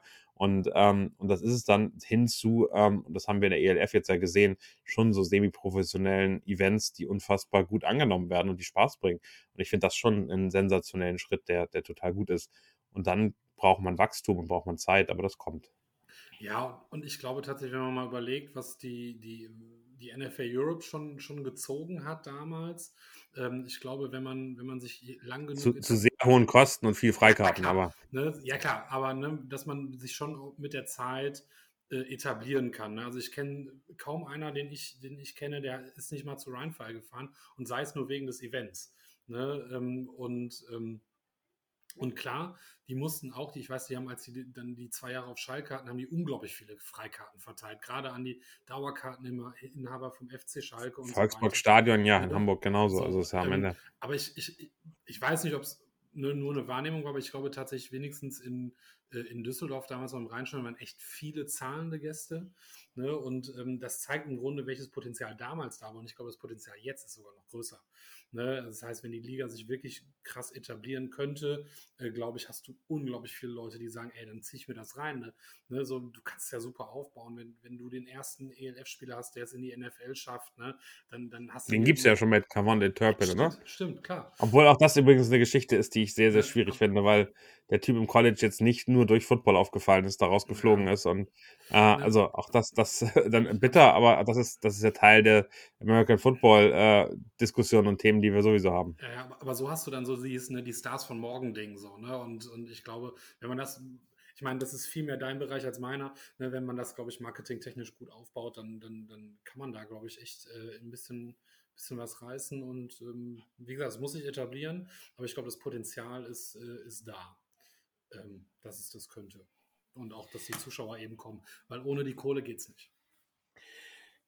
So, und wenn wir schon bei Event sind, Elmar hat es gerade schon angesprochen, ich glaube, in unserer Sportart und auch in äh, eigentlich äh, fast allen Sportarten ein größeres Einzelsportdingen wie den Super Bowl, den wir in einer Woche, zumindest wie gesagt von der Aufnahme her, dann sehen werden, gibt es halt eben nicht. Da sind schon ein paar Leute, die vom Fernseher hocken. Ähm, mal ganz abgesehen von dem Spiel, was da kommt, da können wir gleich gerne noch drüber sprechen. Aber ich habe, glaube ich, dieses Jahr schon äh, hunderte Werbeflyer und Werbedinger gesehen zu ähm, Kinos und, und ähnlichem, wo das halt eben zum Rudel gucken oder halt wie auch immer Public Viewing eingeladen wird. Also es war letztes Jahr schon mehr, aber dieses Jahr gefühlt jeder, äh, jedes Elf-Team hat ein eigenes äh, Public Viewing. Äh, GFL-Teams hängen sich da alle ran. Äh, du hast Teams. Ja, ja, aber wir machen das schon. wir machen das seit sieben. Wir, wir, machen das seit sieben Jahren. Das ist nichts Neues mehr. Aber ähm, trotzdem, die Menge ist einfach unglaublich. Und äh, wenn man dann bedenkt, dass das auch mittlerweile nicht wenig Geld kostet, dass man das da zeigen darf in einem Kino oder ähnlichem, ähm, man muss dafür eine Lizenzgebühr zahlen, äh, dann ist das halt eben so eine Sache. Ich, in dem Moment, in dem es eine öffentliche Veranstaltung wird, wird es teuer, definitiv. Genau. Und ähm, aber äh, fällt euch das auch so auf, dass das halt eben da schon der Event-Charakter des Super Bowls auch versucht wird, vor Ort noch weiter äh, mitzunehmen und natürlich die Teams dann für sich selber Werbung zu machen. Also ich finde find die Super Bowl-Partys, ich fand, die waren vor Corona ähnlich groß schon und sind dann natürlich eingestellt. äh, ähm, oder, oder mehr eingebrochen. Es gab fast gar keine mehr, ging ja gar nicht. Und die werden jetzt definitiv wieder deutlich mehr. Ich finde, dass die Werbung drumherum total krass geworden ist. Also, das sehen wir in der Footballerei, dass so drei Wochen vor dem Super Bowl plötzlich all, also zehn Marken bei uns ankommen und sagen, können wir nicht noch bei euch irgendwas buchen und machen und tun? Aber es ist genauso, wenn ich durch mein Instagram-Feed gehe und dann so sehe, duck, duck, duck, duck, hier irgendwie ähm, die, die, die Snacks, die da sind, Süßigkeiten. Dann mhm. kommen hier irgendwelche Burger und ich kann irgendwie äh, Fleisch, ob nun, ob nun Patties oder Steaks oder was auch immer bestellen. Und es kommen alle mit dem, mit dem Gefühl von Super Bowl. Ähm, ich finde ich finde es ganz spannend, wie die Marke Super Bowl auch genutzt wird, weil ähm, auch das ist ja werblich so hart an der Grenze im Graubereich. Ähm, da ist die NFL, glaube ich, noch sehr, sehr nett im Gegensatz zu den USA. Hier ähm, dürfen alle damit irgendwie werben und sagen, hey, wir gucken zusammen den Super Bowl. Ähm, und es ist eben, am Ende gab es so ein bisschen offizielle Partys immer nur von Pro7 äh, oder The Zone. Ähm, jetzt finde ich, äh, gibt es schon relativ viel große. Wie du gesagt hast, die ELF-Teams haben verstanden, dass das eine gute Möglichkeit ist, Fans ranzuholen oder ihre Fans noch was Gutes zu machen äh, mit, dem, mit der Saison ähm, in, in Aussicht, aber eben auch viele Restaurants. Oder klar, also wir wissen selber, dass ähm, knapp, knapp zwei Millionen Menschen auf Pro7 gucken. Jetzt rechnen wir nochmal The Zone und den ähm, den, den Game Pass dazu und diese ganzen Partys, dann glaube ich, sind wir bei drei Millionen Leuten, die das vielleicht roundabout in, in Deutschland sogar gucken. Also vielleicht noch nur zweieinhalb, whatever, aber, aber über zwei Millionen Leute, die das gucken, das ist einfach ein relevanter Anteil. Das ist eher noch nicht da, ähm, wo man wahrscheinlich sein möchte, aber es ist eben ein Spiel, was um 0.30 Uhr äh, Sonntag auf Montagnacht stattfindet und dafür finde ich das erstaunlich und dass, ähm, dass da wirklich ein relevantes ähm, Interesse in der Wirtschaft auch da ist, bei Sponsoren, die sehen, hey, das ist das. Mhm. Es ist aktuell die zweitgrößte TV-Sportart in Deutschland, das darf man immer nicht vergessen. Und der große, die große Entwicklung kommt ja eigentlich noch. Also mit RTL erwarte ich einen klaren Sprung in, in, in den Mainstream und ähm, mit allen, mit denen ich darüber gesprochen habe, ähm, die da in der Nähe unterwegs sind, die erwarten auch nochmal gute Innovationen und echt, ich glaube, ein relativ gutes Programm. Ich, okay. ich finde, du, du, siehst die Entwicklung auch ein bisschen, dass äh, die Anzahl der Werbepartner in den Werbeunterbrechungen bei ProSieben ein bisschen mehr geworden ist. Also ich kann mich an Jahre erinnern, wo ich, glaube ich, nur drei verschiedene Werbepartner gesehen habe, die dann in Dauerschleife hintereinander gelaufen sind. Ähm, und das ist ein bisschen. Check 24, Parship und wer war noch dabei? Ja, es gab mal, es gab mal, es gab mal noch eine Dating-App, die hieß Check One oder sowas. Das war äh, ein Super Bowl auf Sat 1. Schon ein bisschen her. Ähm, ich konnte ihn nicht mehr sehen. Da habe ich gesagt, so. Glaub, ja, aber wir haben vor sieben Jahren äh, oder sechs Jahren die ersten ein, zwei Sachen, die wir im Kino geguckt haben in Kleve. Also da haben nachher alle die Werbung von Parship mitgesungen. Ja. Also das war. Äh, ist schon so eine Sache. Ähm, und Check24 halt eben mittlerweile. Aber ähm, es ist halt eben so. Das muss irgendwie alles finanziert werden. Es muss irgendwie alles Geld reinkommen, damit das Ganze auch bezahlt wird. Ähm, wenn wir aber jetzt gerade das Thema schon so aufgemacht haben mit RTL, was, was würdest du denn sagen, wenn man jetzt sagt, okay, RTL ist der größte TV-Sender nach den öffentlichen, muss man im Prinzip so sagen. Also da ist auf jeden Fall definitiv noch mehr Zuseherpotenzial. Ähm, jetzt ist da die Diskussion ja von Anfang an gewesen, die, die Kommentatoren, das, das Drumherum von RAN, NFL etc. Ähm, RTL kann das nicht kopieren, darf das auch gar nicht machen, weil irgendwie wäre das, glaube ich, schon problematisch und würde ähm, nicht von Vorteil sein. Aber was meinst du denn, äh, ist das ein Vorteil oder Nachteil, wenn denn da Kommentatoren im weitesten Sinne mit rübergehen oder sollten die da auch wirklich sagen, wir starten vielleicht nur mit Herrn Spengemann, der ja sowieso bei RTL aktiv ist. Frank ähm, Buschmann. Ja, Frank Busch. Keine Ahnung, dass die da, oder wirklich, wie gesagt, was Neues. Mein Tipp ist ja, Oliver Geißen hat auch mal Football gespielt. Vielleicht äh, hat der auch ein bisschen, der war, ich glaube, Kicker in Hamburg, meine ich sogar. Also ähm, vielleicht äh, packt er da nochmal sein Football-Fachwissen aus und äh, macht dann die Ultim ultimative NFL-Show oder so. Äh, ist, sind das aber die Leute, die er erwartet auf, auf RTL? Spengemann und Geißen und, also er, ernsthaft Nein, gefragt. Ich, also ich erwarte nichts, also ich, ich habe ein bisschen Hoffnung auf Frank Buschmann tatsächlich, äh, weil er ja äh, bei RTL noch unter Vertrag ist äh, für, für andere Dinge. Ähm, aber ansonsten erwarte, bin ich, bin ich gespannt, ob die einfach nur die Sportjournalisten rausholen, die sie sonst da haben. Oder eben tatsächlich äh, sich da, irgendwelche Experten werden sie sich holen. Also äh, Sebastian, sag, sag, Sebastian Vollmer ist für mich so ein Kandidat, der da eventuell als Experte sitzen wird. Keine Ahnung. Ähm, ne, aber pff, ich habe also, weil das, weil das ja irgendwie regelmäßig, ich würde eine ganze Zwiebel essen, wenn da nicht Patrick Gesum und Björn Werner am äh, Start der nächsten NFL-Saison bei RTL sitzen. Also, okay. Ähm, da bin ich mir eigentlich ziemlich sicher, dass. Ich also, Wort. Äh, ja.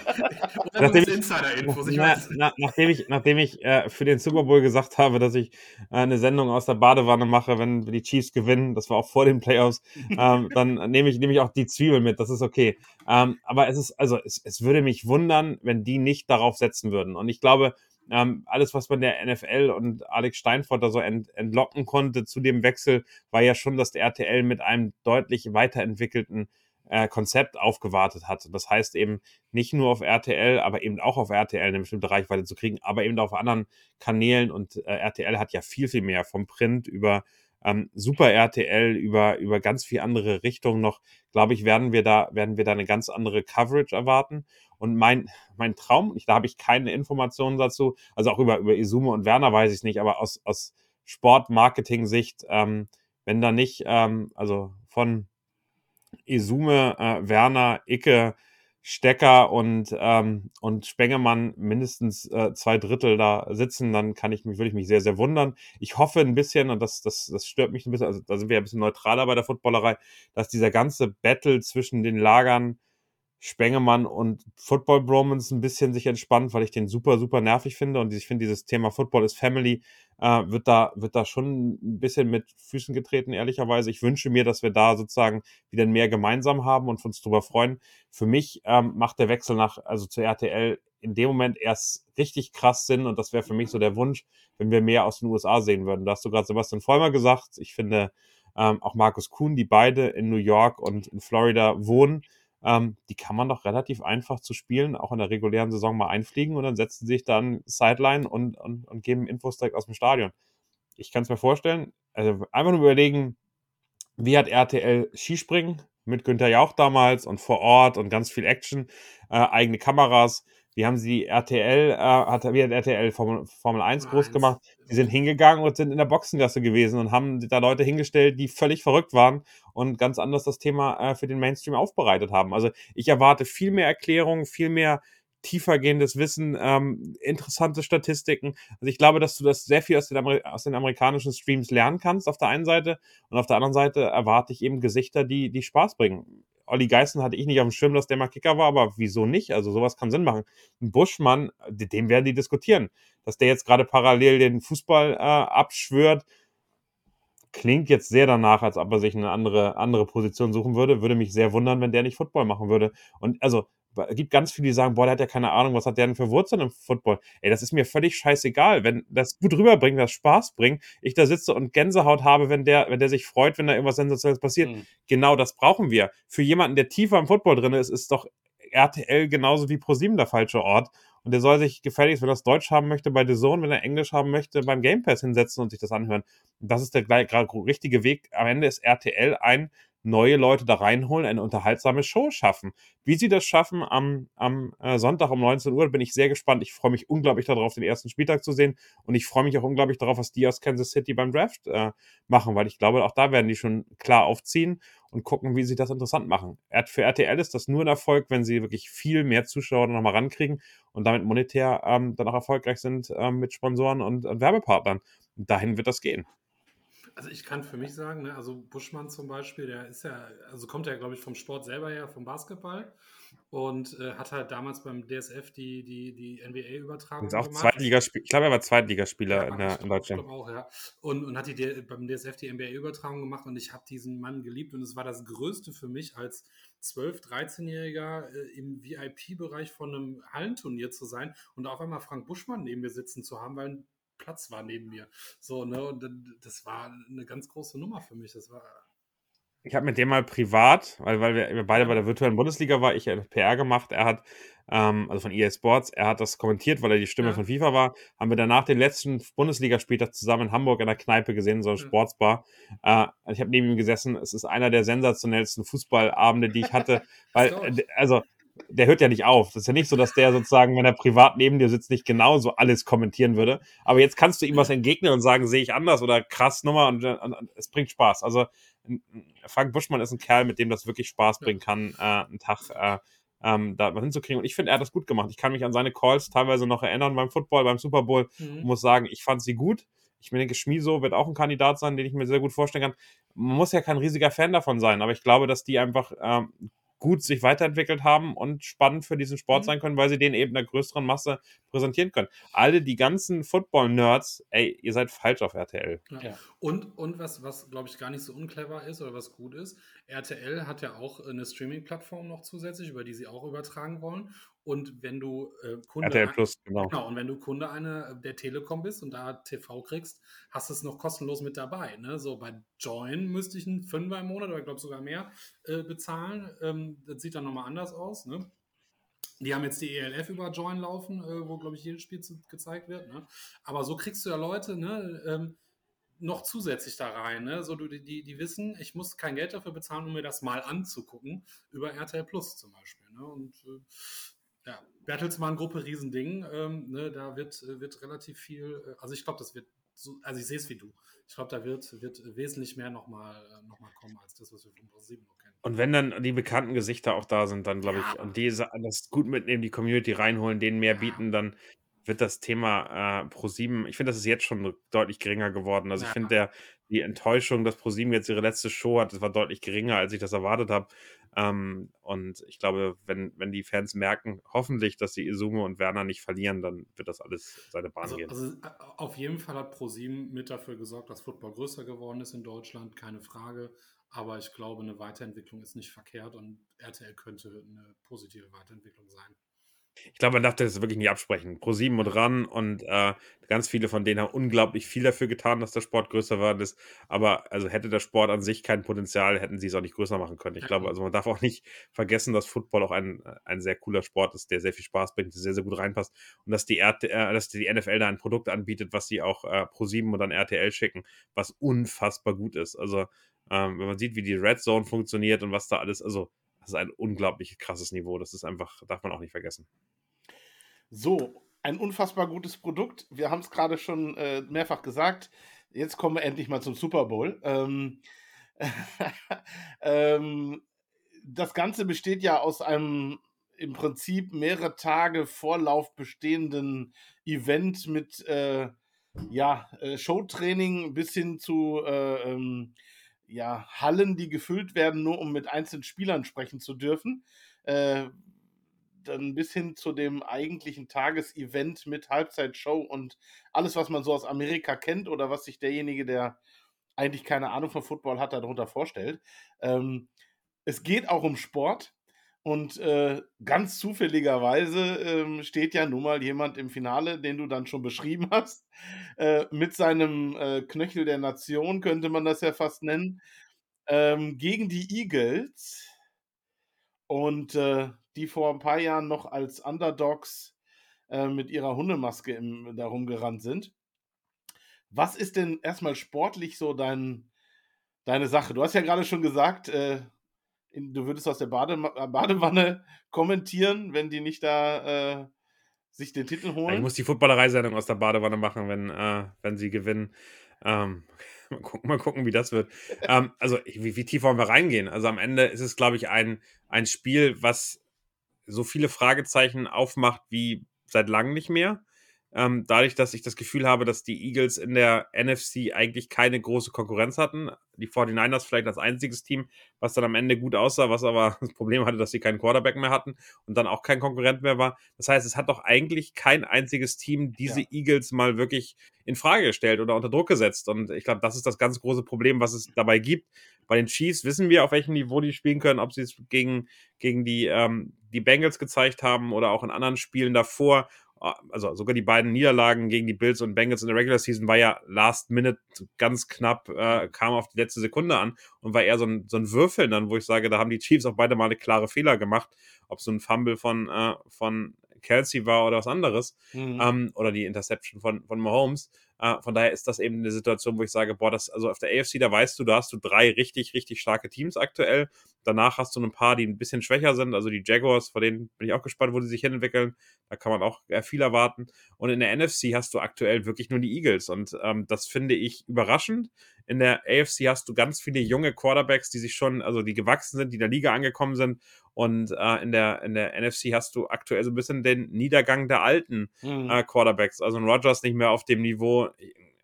Ich finde auch Kirk Cousins ist nicht mehr da, Drew Brees ist jetzt schon länger weg und so weiter. Also da ist diese neue Evolution der neuen Quarterbacks einfach noch nicht da und das Niveau der Quarterbacks gefühlt auch, auch, auch niedriger.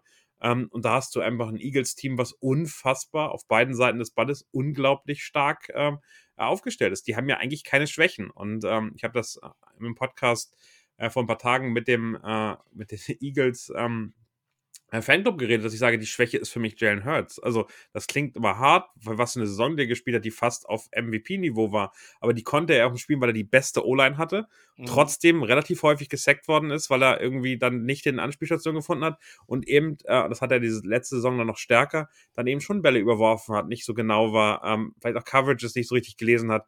Und ähm, das Problem war, dass er aber dazu ja nie in der Lage war. Diese, diese O-Line war im, für den Run so stark, dass er einfach machen konnte, was er wollte, dass er scramblen konnte, was er wollte. Aber du musst eben äh, Jalen Hurts dazu bekommen, den Ball zu werfen. Und ich glaube, das ist die Aufgabe, die die Chiefs in dem, in dem Spiel haben. Und wenn das passiert, und das sieht man relativ schön äh, in Situationen, wo er geblitzt hat, es gibt immer diese EPAs, äh, zu wie viel Blitzsituationen hat er, da sieht das nicht mehr gut aus. Also das mhm. Passing-Game der, der Eagles sieht gut aus, wenn er Zeit hat und wenn er viel Raum hat, um dann auf AJ Brown und, und, und Goddard und so weiter zu werfen.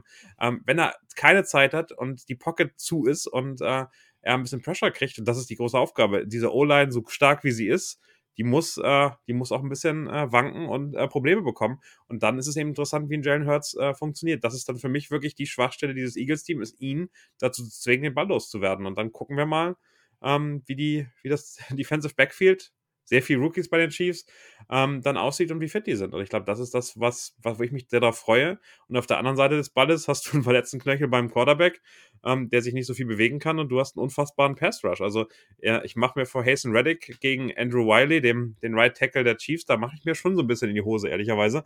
ähm, und da dann erwarte ich dann, dass, äh, da bin ich ganz glücklich, dass Blake Bell, der Belldozer, Tight End bei den Chiefs zurückgekommen ist und auf der anderen Seite mit Jared McKinnon einen Running Back haben, der auch Leute, die dreimal so schwer sind wie ihr, er, wie er aus, der, aus dem äh, Spiel nimmt und äh, da sehr viel Spaß dabei hat. Und ich glaube, das wird, werden ganz entscheidende Duelle sein. Also wie, wie viel kommen oder wie viel Druck können die beiden, ähm, die beiden Defensive Lines und, und die Edge Rusher und so auf die O-Line machen, auf beiden Seiten des Balles. Das wird entscheidend sein.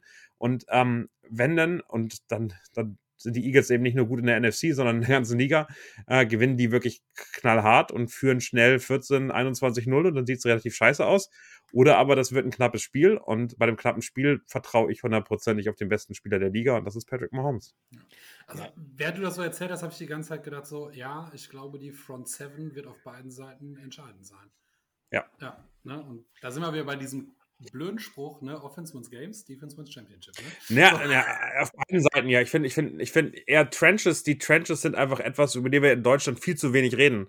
Äh, und äh, egal wie gut alle die, die großen Skillplayer sind, die hinterher die Awards ab, abholen, ähm, beide, auf beiden Seiten des Balles wird dieses Spiel in den Trenches äh, entschieden und zwischen den, zwischen den Lines. Und ähm, äh, Mahomes, und das haben wir damals gegen die Buccaneers gesehen, der kann laufen, wie er will, wenn, wenn seine O-Line zerfällt oder er die ganze Zeit Pressure kriegt, dann, dann, dann, dann braucht er einen unfassbaren Tag, um da mithalten zu können.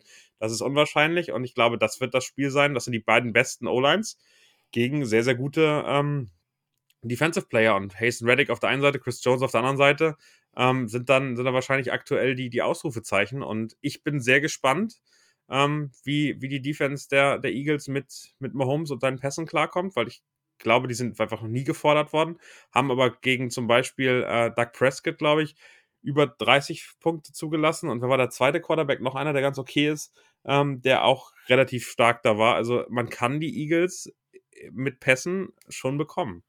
Und das wird spannend. Gib mal einen Tipp ab. Einfach mal ein Ergebnis so in den Raum geworfen. Schlimm ist, das wurde ich ja schon dreimal gefragt und ich muss mal gucken, dass ich jetzt irgendwo falsch antworte. Ich weiß, dass ich, also das Over-Under-Gesamtpunkt, der war ja so bei 51,5. Ich weiß, ich auf 52 gekommen bin. Und ich sage 50,5. Ich glaube, ich war 27, 24 für die Chiefs. Da bleibe ich dabei. Das, das versuche ich jetzt durchzuziehen. Okay, also es wird auf jeden Fall auf dem Spielfeld ein, ein interessanter Abend.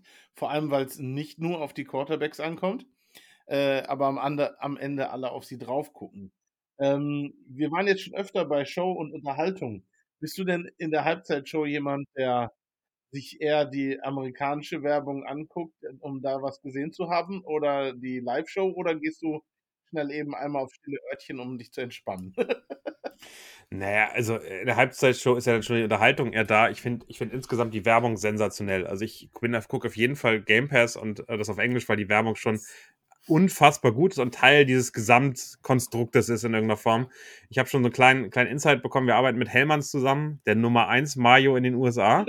Unwiderstehlich cremig. Äh, wenn ihr mich hier kauft, dann kommt auch direkt die Werbemessages mit, ähm, die auch einen eigenen Spot haben. Und ich fand das letztes Jahr einfach sensationell. Jared Mayo bei einer Mario-Werbung.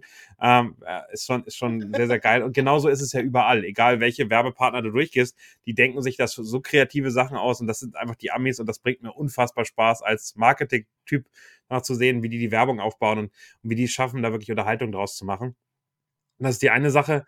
Äh, ich glaube, dass Halbzeitshow-mäßig ähm, Rihanna so, so hübsch sie aussieht und so gut wie sie singen kann, nicht ansatzweise das liefern kann, was letztes Jahr ähm, Oldschool Hip-Hop äh, abgeliefert hat. Von daher, da, da wird man, glaube ich, nicht ansatzweise rankommen. Und das wird alles enttäuschend sein, egal was sie da macht.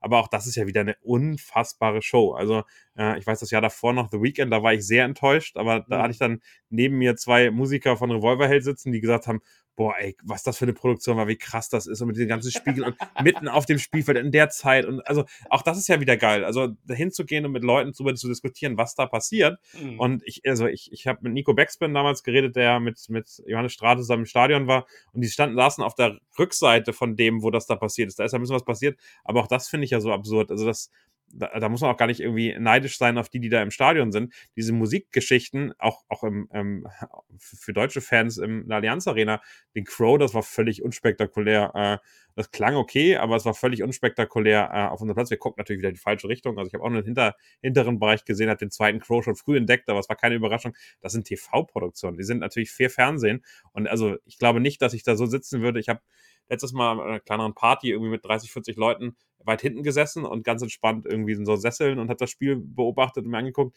Für die, für die Halbzeitshow sind wir nach vorne gekommen, um mal ganz genau zu gucken, was da passiert. Und das war unfassbar. Also sensationell. Also ich fand die auch großartig letztes Jahr. Ich habe nur gedacht, ich glaube, in einem dunkleren Stadion, also wenn es dunkler gewesen wäre schon, hätte es noch geiler gewirkt, weil du dann nochmal eine richtig gute Lichtscheu hättest. Ja, okay, aber das, so, hättest ne? du ja Grund, das hättest du ja Grund. Aber wann willst du denn dann das Spiel gucken? Dann ja, fängt das bei uns um 4 Uhr nachts an, oder wie? ich nehme ja eh den nächsten Tag frei, also ist mir ja wurscht. Dann schlage ich vor und stelle den Wecker früher. Das wäre mir sogar fast lieber. Ne, so wie manche Leute das dann bei der Formel 1 machen oder sowas.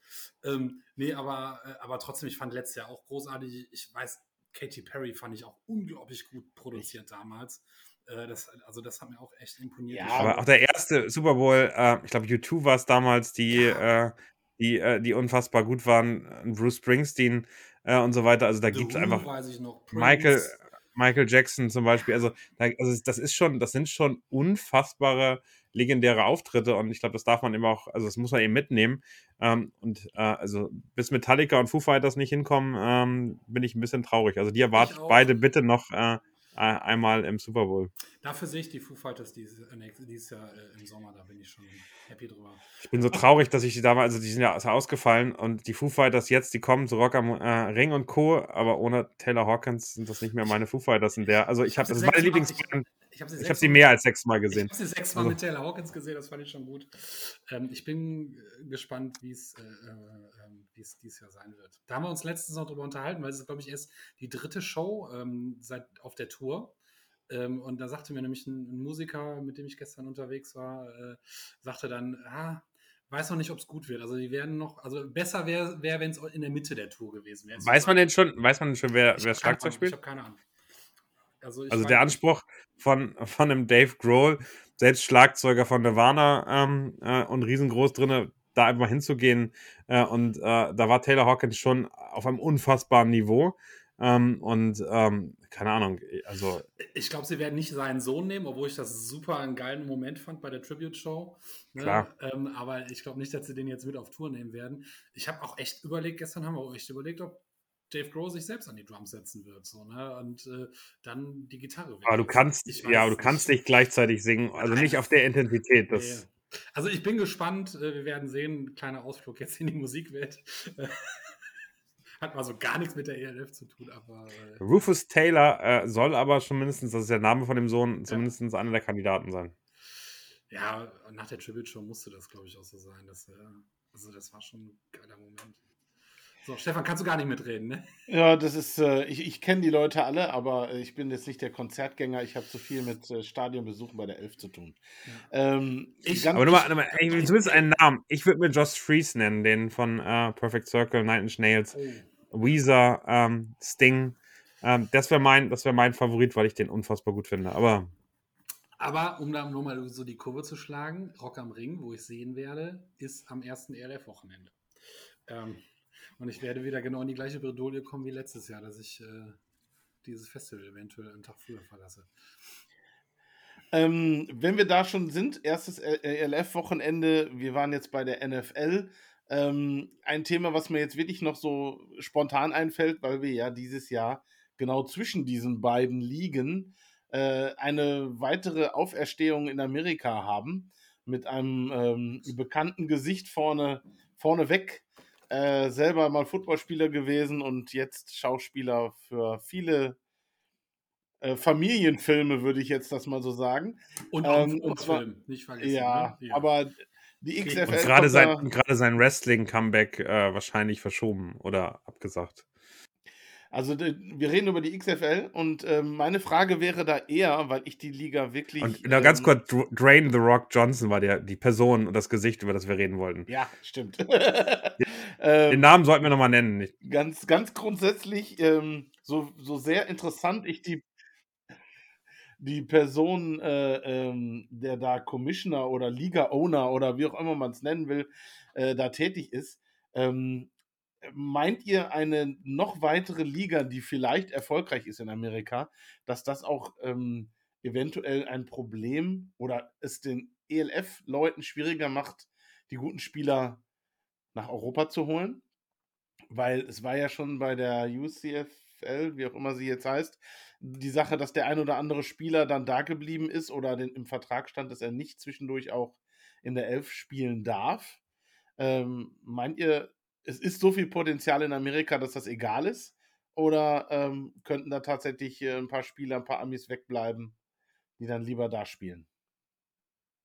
Wäre das so schlimm? Also, ähm, das ist ja vielleicht, vielleicht ein bisschen die Frage, das Niveau oder das, das höhere Niveau der, ähm, der US-Spieler in der ELF war, bleibt ja. Also, jeder, den du da vom College kriegst und College, also wenn du weißt, wie viele College-Spieler dann keine Chance haben, in die NFL zu kommen, haben sie jetzt vielleicht eine, eine größere Chance dann in der USFL, die, glaube ich, jetzt in Kenton, Ohio äh, dieses Jahr spielt. Ähm, und ähm, das finde ich ja schon bei der XFL schon ganz cool, dass die wirklich Heimstadien hatten. Das hat mich bei der USFL irgendwie letztes Jahr schon genervt, dass es zuschauermäßig überhaupt keine Relevanz hatte.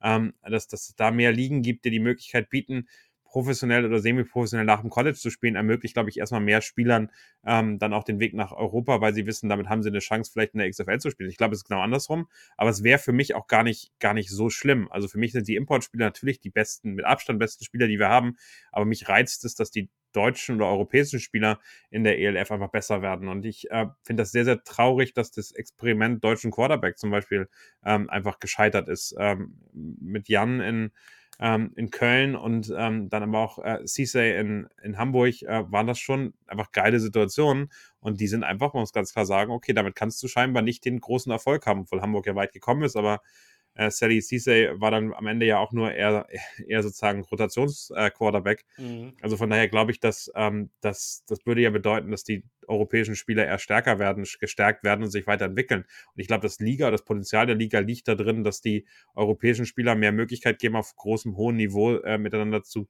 ähm, zu competen. Und von daher glaube ich, dass ähm, das überhaupt gar keinen Unterschied macht, weil es gibt so viele überdurchschnittliche Spieler, die aus der NFL rausfallen, die ähm, aus der XFL dann rausfallen werden, die noch hoffen, dass sie irgendwie wieder reinkommen. Also ich glaube, das ist eher, ähm, es macht vielleicht sogar einfacher zu scouten, weil du mit den XFL-Teams zusammenreden kannst und wer da eben nicht reinkommt, dann äh, in Europa nochmal eine Chance hat, äh, sich wieder zu requalifizieren, was zur NFL immer sehr, sehr schwierig war.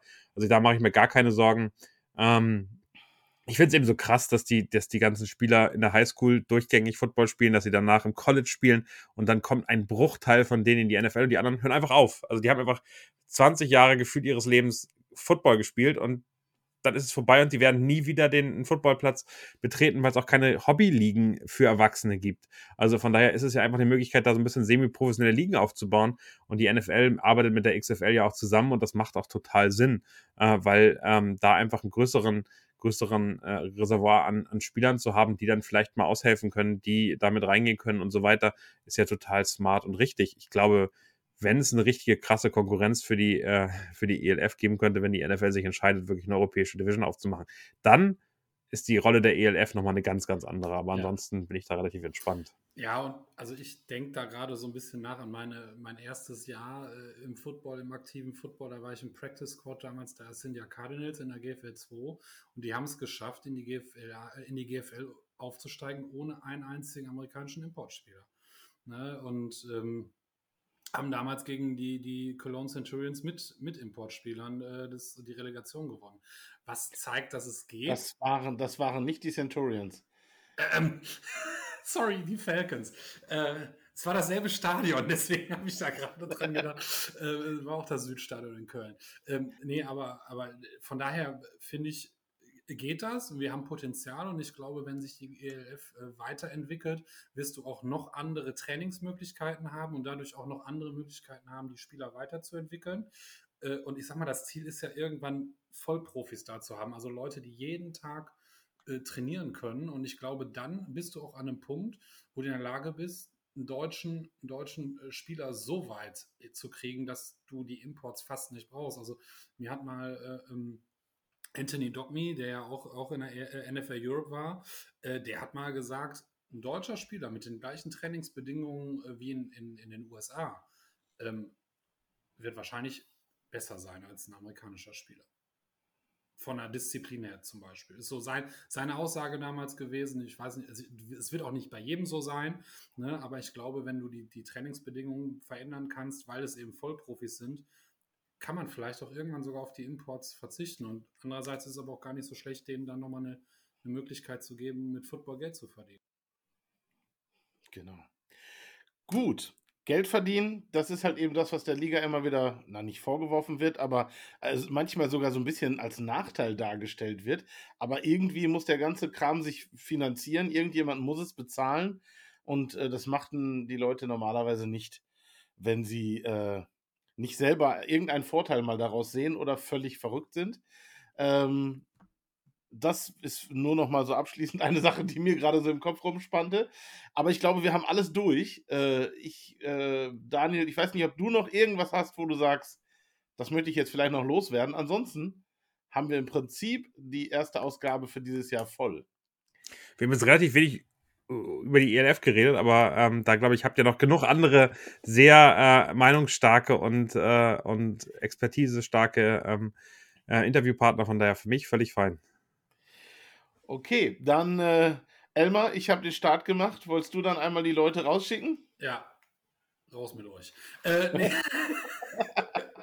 ja, es hat äh, wieder Spaß gemacht. Ich habe mich gefreut, dass wir es wieder gemacht haben. Ich weiß gar nicht mehr, wann, wann wir die letzte Folge gemacht haben, ist schon ein bisschen her und äh, ja, es ist ein Ding, was Spaß macht und äh, also du warst wirklich ein grandioser Gast, also muss ich echt sagen, das äh, hat wirklich sehr viel Spaß mit dir gemacht. Ich, sehr informativ und ähm, ja, ich danke dir dafür und dass du die Zeit genommen hast und äh, danke jedem, der jetzt bis jetzt durchgehalten hat, äh, dafür, dass er es bis zum Ende geguckt hat und äh, ja, wünsche eine gute Zeit und äh, bis demnächst. Und an alle Chiefs-Fans vielleicht noch mal ganz kurz: Das Kingdom auf Spotify, auf Apple Podcast und als Newsletter äh, sind wir, äh, Marius, Fabi und ich, gerne, gerne äh, einfach mal folgen, also angucken. Äh, diesen kleinen Plug wollte ich am Ende nochmal bringen, okay. weil das, glaube ich, unser Herzensthema ist. Und wer jetzt gerade vor dem Super Bowl oder danach dann mit dem hoffentlich amtierenden Super Bowl-Sieger und äh, dem Team des MVPs äh, ein bisschen mehr Kontakt haben möchte. Da passiert dieses Jahr unfassbar viel in Deutschland. Wir sind dicht dabei. Wer das nicht verpassen möchte, einfach uns folgen auf Instagram, Twitter oder eben auf den Podcast-Plattformen. Go Chiefs. und, und, uns natürlich auch abonnieren und folgen. Ne? So. Genau, und äh, an alle, die hier bei euch hören, bewertet den Podcast. Das bringt unfassbar viel. Das ist für euch ein Klick und es bringt am Ende unglaublich viel, wenn ihr eine positive Podcast-Bewertung da lasst. Dann werde ich das sofort kriegen. Dazu musst klar. du ein bisschen reinhören, das sage ich dir nur. Also es geht, ja. geht nicht, ohne mich mal ein paar Minuten angehört zu haben. Alles klar. Alles klar. Bis dahin. Tschö. Tschö.